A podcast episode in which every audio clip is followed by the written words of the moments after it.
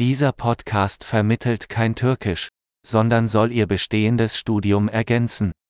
Ein wesentlicher Bestandteil des Sprachenlernens besteht darin, Ihr Gehirn großen Mengen der Sprache auszusetzen.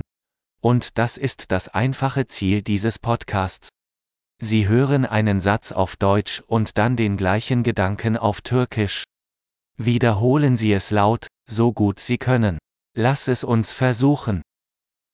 Ich liebe Türkisch. Türkçeyi seviyorum. Großartig! Wie Sie vielleicht schon erkennen können, nutzen wir für die Audioerzeugung moderne Sprachsynthese-Technologie. Dadurch ist es möglich, schnell neue Episoden zu veröffentlichen und mehr Themen zu erkunden, von praktisch über philosophisch bis hin zu Flirt. Wenn Sie andere Sprachen als Türkisch lernen, finden Sie unsere anderen Podcasts. Der Name ist genau wie Istanbul Learning Accelerator, aber mit dem anderen Sprachnamen. Viel Spaß beim Sprachenlernen!